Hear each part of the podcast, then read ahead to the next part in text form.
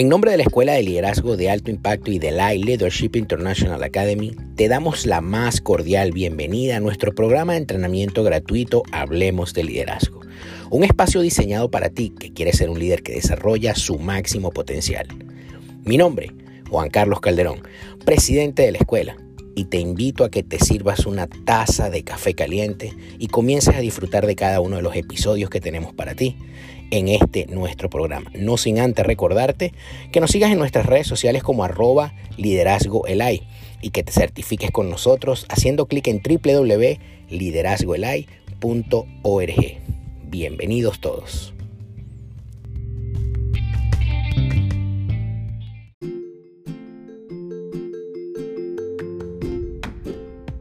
Gracias a todos los que se conectan en este podcast de Hablemos de Liderazgo, este programa de entrenamiento de la Escuela de Liderazgo de Alto Impacto, en compañía de la Academia Internacional de Capellanía. Quiero decirles que estamos muy felices porque hemos llegado a nuestra temporada número 10.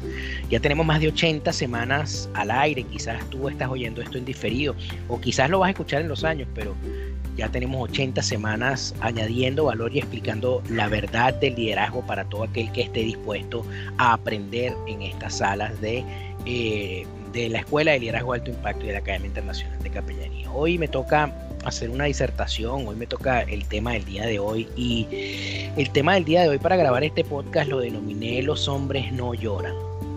Mejor dicho, es una pregunta, ¿los hombres no lloran? Y, creo que creo que es un momento creo que es un momento bien bien particular en mi vida grabar un podcast que se llama Los hombres no lloran eh, porque justamente eh, mientras estoy grabando este podcast um, tengo un nervio de eh, oprimido por una por una vértebra en la columna vertebral. Que casualidad porque el tema lo escogimos hace más de un mes y medio dos meses ya teníamos la agenda de esta temporada y sin embargo han sido unos días bien, bien complicados en cuanto al tema del dolor y el tema del tratamiento, pero, pero solamente refiero a esto para que, para que para que vean que Dios siempre tiene un propósito y tiene un plan con cada una de las cosas. Quiero, quiero sentar un fundamento breve porque ya lo hice en un podcast anterior que se llama eh, La tolerancia al dolor impide el cambio. Y es que eh, cuando nosotros como, como personas que estamos en, esta vida y estamos transitando eh, durante nuestras primeras etapas de nuestra vida, nuestros padres o nuestros papás, realmente, nuestros abuelos, que eran y que son algunos de ellos todavía de un temperamento muy rígido, un temperamento muy fuerte, dicen cada vez que un niño se cae o cada vez que una persona se golpea o cada vez que cada un eh, que, que, alguien eh, sufre una caída o tiene un sentimiento de dolor por algo que está ocurriendo. Y a ese muchacho se le dice párese de ahí levántese que los varones o, los niños no lloran, eh, ocurre algo muy, muy particular. Ocurre algo muy particular porque mm, efectivamente esa persona paulatinamente o poco a poco, ese hombre específicamente, porque esta temporada es de hombres, comienza a, hacer una especie de concha o de, o de carcasa emocional que le impide ser vulnerable ante ciertas circunstancias o ante ciertas situaciones. ¿Qué, va pasando con esa persona a lo largo del tiempo? Esa persona a lo largo del tiempo va a generar una serie de, resquemor por cualquier circunstancia o por cualquier situación, porque inmediatamente que sufra eh, un traspiés, dolor o viva alguna experiencia que sea desagradable, pues lo primero que se le va a venir a su mente, producto de ese entrenamiento previo que se le dio, es que los hombres no lloran.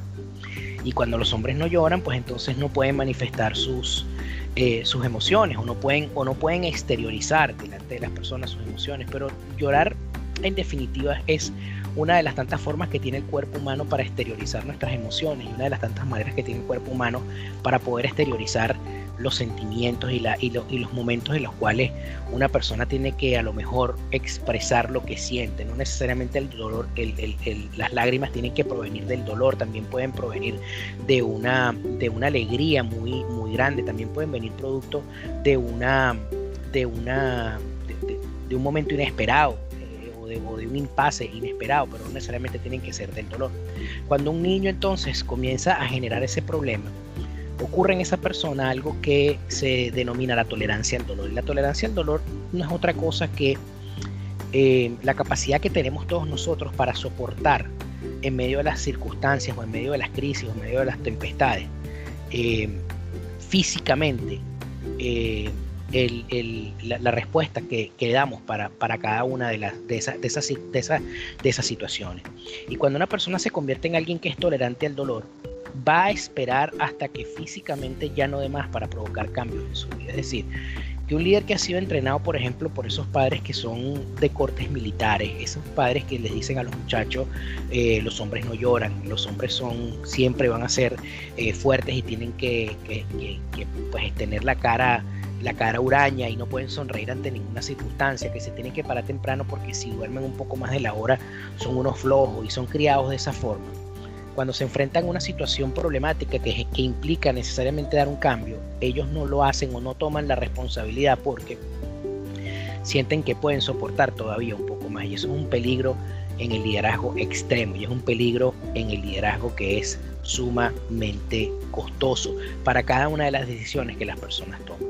¿Por qué? Porque cuando una persona común y corriente a la primera de cambio puede tomar decisiones fáciles y puede cambiar la, vía o la ruta en la que está transitando, producto de las circunstancias o producto inclusive de lo que siento, de sus emociones, una persona que se hace o se convierte en tolerante al dolor, al dolor puede pasar años, puede pasar décadas aguantando ese sufrimiento, aguantando ese dolor y no necesariamente lo tiene que soltar o no necesariamente lo va a utilizar como un mecanismo para eh, cambiar. ¿A dónde te quiero llevar? Te quiero llevar a que se supone que los grandes líderes, o por lo menos eso es lo que nos han vendido, se supone que los grandes líderes o que las grandes personalidades del mundo no flaquean en medio de las circunstancias, son como de roble, son indestructibles, son como la madera, son como la madera de ébano que no se, que no se, que no se resquebraja bajo ninguna, bajo ninguna eh, condición ambiental extrema. Se supone que los grandes líderes no tienen ningún tipo de temores, no tienen miedo. Se supone que las personas que ejercen el liderazgo, que se encuentran en posiciones de liderazgo, tienen una gallardía y un ímpetu extraordinario que no les permite flaquear o doblarse ante ninguna circunstancia, o por lo menos eso es lo que aparentan ser. Pero hoy pensando, hoy pensando en este dolor que tengo en mi, en mi, en mi hombro, que, que ya hoy, gracias a Dios, pues, gracias a las terapias eh, eh, pasó solamente al hombro, desde el cuello hasta el hombro hoy me puse a pensar y yo decía, ¿cómo habrá sido, cómo habrá sido la crucifixión de Jesús? ¿Qué, qué, qué razón tiene la palabra cuando lo llamaba varón de dolores? Porque en el proceso de la crucifixión todos los nervios del cuerpo se comprimen de tal manera que todo el cuerpo se convierte en un solo dolor, es decir, que la agonía de la persona que está crucificada es algo literalmente insoportable. Y y yo veo y yo veía esa escena y, justamente la veía hoy y no creo que sea casualidad que el Espíritu me haya traído, el Espíritu Santo me haya traído esa escena en medio de esta aflicción. Porque eh, a nosotros en ningún libro de liderazgo que hemos leído secular se nos habla de el momento en el que el líder llora, el momento en el que el líder flaquea, el momento en el que el líder sufre, el momento en el que el líder eh, pierde un familiar, el momento en el que el líder ese, ese tema de la vulnerabilidad del liderazgo no, no se expone públicamente. Es muy difícil que alguien escriba, o muy raro que alguien escriba, eh, secularmente hablando, un libro o un texto o un comentario que tenga que ver con la exposición pública de sus sentimientos. Más bien todo lo contrario, siempre se terminan vendiendo como superhombres que no tienen ningún tipo de, de flaqueza ante ninguna circunstancia. En algunas oportunidades, en algunos libros de personalidades, y hombres y grandes hombres de Dios, generalmente se utiliza esta referencia del dolor, esta referencia del sufrimiento como, como una anécdota que puede servir de experiencia para que otras personas puedan crecer y para que otras personas puedan desarrollar eh, en base a esa, a, esa, experiencia vivida en el pasado de esa persona, puedan desarrollar o tomar algunas acciones que le permitan eh, crecer o que le permitan desarrollarse como un mejor líder. Sin embargo, la gran pregunta de la noche es, ¿realmente los hombres no lloran?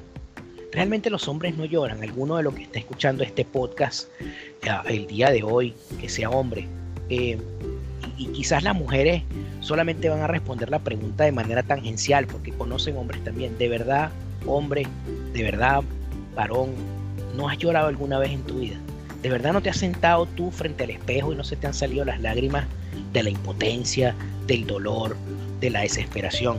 ¿O es que acaso la traición en el liderazgo no implica que una persona sienta una herida profunda en su corazón que le haga aflorar de sus ojos unas lágrimas.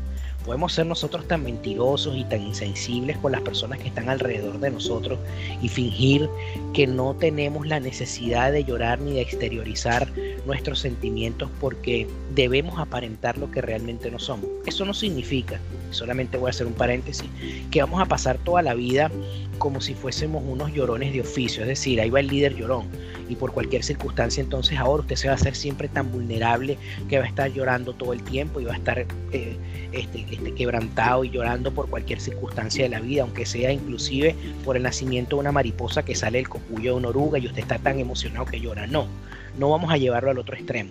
Pero yo sí creo que en el ejercicio del liderazgo todos tenemos derecho a flaquear y todos tenemos derecho a, quebrarnos y todos tenemos derecho a, a, tener nuestros tiempos, de, nuestros tiempos de reconciliación con nosotros mismos por medio del Espíritu Santo y en ese momento de intimidad con Dios poder nosotros decir, oye, sabes que necesitaba llorar, necesitaba ser roto, necesitaba volver a encontrarme en este lugar donde quizás nunca hubiese querido estar, pero que me hacía tanta falta. Quiero decirte que uno de los más grandes y poderosos líderes de todos los tiempos, quien es mi mentor, quien es mi líder favorito, quien es mi modelo de inspiración y mi, y mi, y mi más grande anhelo, tratar de parecerme lo más que pueda a él, que es Jesús. En tres oportunidades en los textos bíblicos refirió, o refieren los escritores específicamente, refiere, refiere Juan, refiere Lucas y, refiere este, en el libro de los, de los, de los hebreos que Jesús lloró, que Jesús en tres oportunidades lloró. Y cuando habla de que lloró, me imagino a Juan viendo la escena cuando le, cuando le habían dicho que Lázaro había muerto y él tuvo que esperar el tiempo riguroso para que Lázaro muriera y llegar después del tiempo de la resurrección esperada para él poderse mostrar a su familia y a la gente que estaba alrededor de Lázaro como realmente ellos no lo conocían, como un, como un Jesús que, que podía tener poder y autoridad sobre la muerte. Y, cuando Él llega a ese momento, los discípulos solamente lo han visto orar, lo han visto predicar, lo han visto echar fuera demonios, lo han visto sanar enfermos, lo han visto en cruzadas milagrosas, lo han visto enseñando, lo han visto haciendo N cantidad de milagros. Y cuando llegan al momento en que llegan a la casa de, de Jair, a la casa de Lázaro, ahí se encuentran en ese momento a sus hermanas desconsoladas.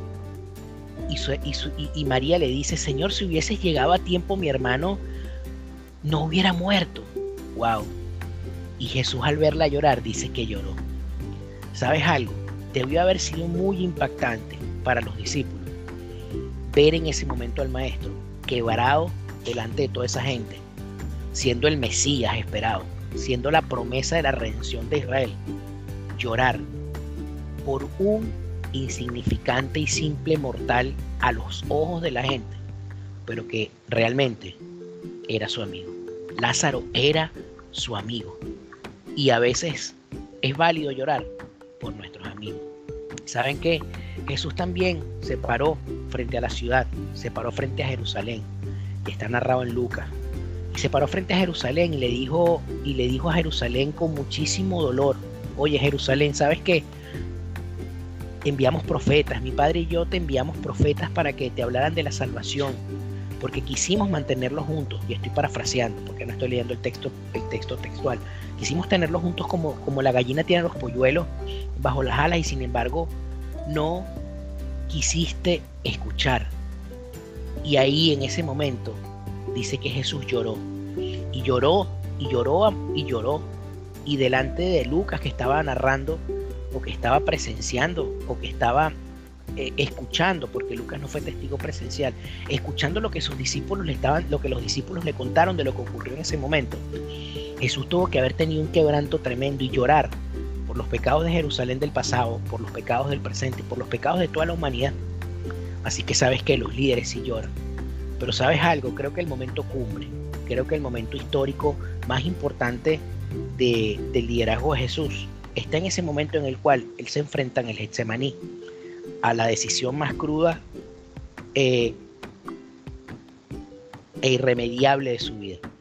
él en ese momento se enfrenta a la posibilidad de salvarse a sí mismo o de salvar a la humanidad. Él se presenta en ese momento sabiendo que su padre en todo tiempo lo escuchaba y se presenta en ese momento delante del Padre diciéndole, Señor, todo lo que ya sabemos en esa oración, pero le dice, Señor, ¿sabes algo? Yo sé hacia dónde voy. Y si pudieses por favor dejarme eh, unos días más, o si pudieses enviar a otro a la cruz, hazlo. Pero si no, que se haga tu voluntad. ¿Y sabes algo? El Padre no le contestó. El Padre no le dijo absolutamente nada. Y él sabía lo que venía después.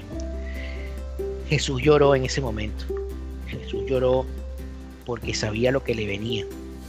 Jesús lloró porque, porque sabía que tenía que padecer un dolor inmenso y que tenía que padecer una muerte de cruz terrible e injusta para que hoy tú y yo estuviésemos disfrutando de la vida eterna y de la salvación.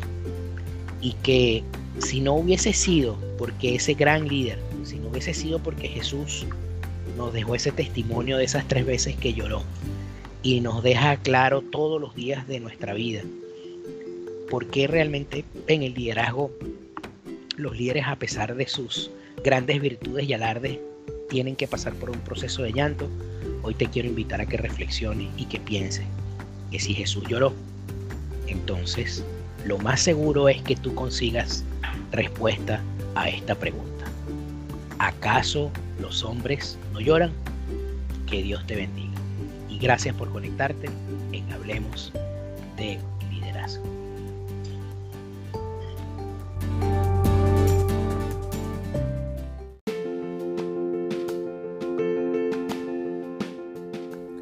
Y si llegaste hasta aquí, solamente me resta darte las gracias en nombre de la Escuela de Liderazgo de Alto Impacto y de la Leadership International Academy.